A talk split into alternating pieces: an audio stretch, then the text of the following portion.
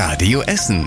Der Tag in fünf Minuten. Mit Mario Alt. Guten Abend. Schön, dass ihr mit dabei seid. Am grünen Donnerstag haben wir uns heute Morgen mit Fernwärme beschäftigt. Genauer gesagt mit der Aluminiumhütte in Berge-Borbeck. Die liefert demnächst auch Hitze für das Fernwärmenetz im Essener Norden. Die Hitze entsteht beim Schmelzen von Aluminium. Bisher ist die Wärme gar nicht genutzt worden. Gestern hat die Trimet einen Vertrag mit der Icony Fernwärme unterschrieben. In knapp zwei Jahren soll dann heißes Wasser vom Aluminiumwerk ins Fernwärmenetz fließen.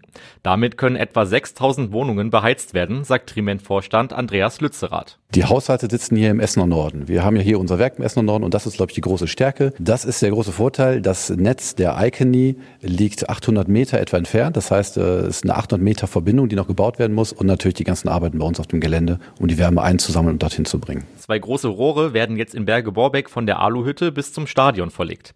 In einem fließt heißes Wasser ins Fernwärmenetz, in dem anderen kommt das abgekühlte Wasser zurück zur Aluhütte und wird wieder aufgeheizt. Ein weiteres großes Projekt startet bei uns in Essen in Kettwig. Und zwar nach langer Wartezeit. Auf einem fast 2500 Quadratmeter großen Grundstück an der Ringstraße in Kettwig sollen Wohnungen, eine Kita, eine Tagespflege und eine Wohngruppe für Senioren entstehen. In gut zwei Jahren soll dann alles fertig sein. Eigentlich sollte der Baubeginn schon längst starten, die Energiekrise und Lieferschwierigkeiten sorgten aber für Verzögerung. Durch die Arbeiten in Kettwig kann es allerdings in nächster Zeit immer wieder zu Verkehrsproblemen im Stadtteil kommen.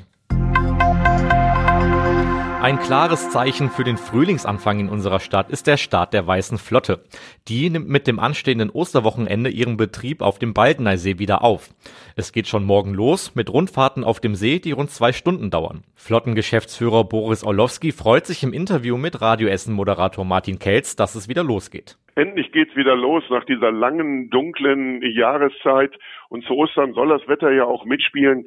Wir haben äh, die letzten Wochen genutzt, um unsere Schiffe herzurichten und wir freuen uns auf viele, viele Fahrgäste hier bei uns am Baldeneysee. Die Weiße Flotte kann auch jetzt schon mit einer guten Saison rechnen. Die Nachfrage nach den Tickets für viele Eventfahrten wie die Sunset Cruises oder Schlagerpartys ist enorm hoch, sagt der Geschäftsführer im Radio Essen Interview. Der offizielle Saisonstart ist am letzten Aprilwochenende. Ab dann fahren die Schiffe täglich über den See. Morgen ist Karfreitag und da fährt nicht nur die Weiße Flotte, auch die Autoszene trifft sich seit Jahren an diesem Tag. Die Polizei Essen sieht sich gut auf den sogenannten Karfreitag, also Autofreitag, vorbereitet. Tuner sowie potenzielle Poser und Raser sollen beobachtet werden. Dabei sollen auch Technikexperten der Polizei helfen. Bekannte Treffpunkte seien laut der Polizei die Rüttenscheider und Altendorfer Straße sowie das Kruppquartier. Die eigentlichen Treffen seien aber meist spontan, heißt es. Die Polizei hofft, dass sich die Tuner-Szene bei uns in Essen weiterhin kooperativ zeigt. Die meisten Verstöße gingen bisher von Einzelpersonen aus, die sich unter die Tuner gemischt hätten.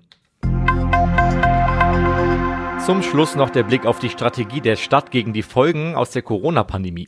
Viele Angebote für Kinder bei uns in Essen stehen da gerade auf der Kippe.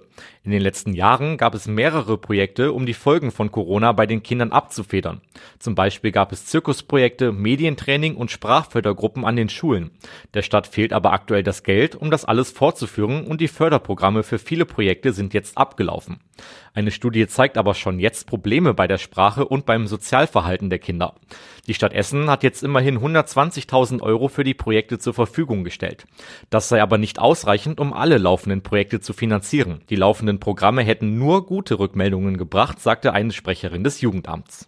Und das war überregional wichtig. Mehr als 240 Politiker sowie Vertreter aus Wissenschaft, Religion und Gesellschaft haben Bundeskanzler Olaf Scholz in einem offenen Brief aufgefordert, mehr für den Klimaschutz zu tun. Klima sei kein Thema, sondern eine staatstragende und historisch beispiellose Aufgabe, schreiben sie. Und zum Schluss der Blick aufs Wetter. Vom sonnigen Frühlingswetter der vergangenen Tage ist seit dem Nachmittag heute nicht mehr so viel zu sehen. Es ist bewölkt und kann auch mal regnen. Das Ganze bei maximal 12 Grad. Über Ostern wird es wechselhaft. Morgen können sich da Sonne und Wolken schon abwechseln. Der Ostersamstag wird sonnig mit bis zu 15 Grad. Am Sonntag kann es dann zwischendurch wieder regnen. Am Ostermontag scheint dann aber wieder die Sonne und es wird warm bei 15 bis 17 Grad. Und soweit die wichtigsten Nachrichten des Tages. Jetzt wünsche ich euch allen ein schönes Osterwochenende. Das war der Tag in fünf Minuten. Diesen und alle weiteren Radio Essen Podcasts findet ihr auf radioessen.de und überall da, wo es Podcasts gibt.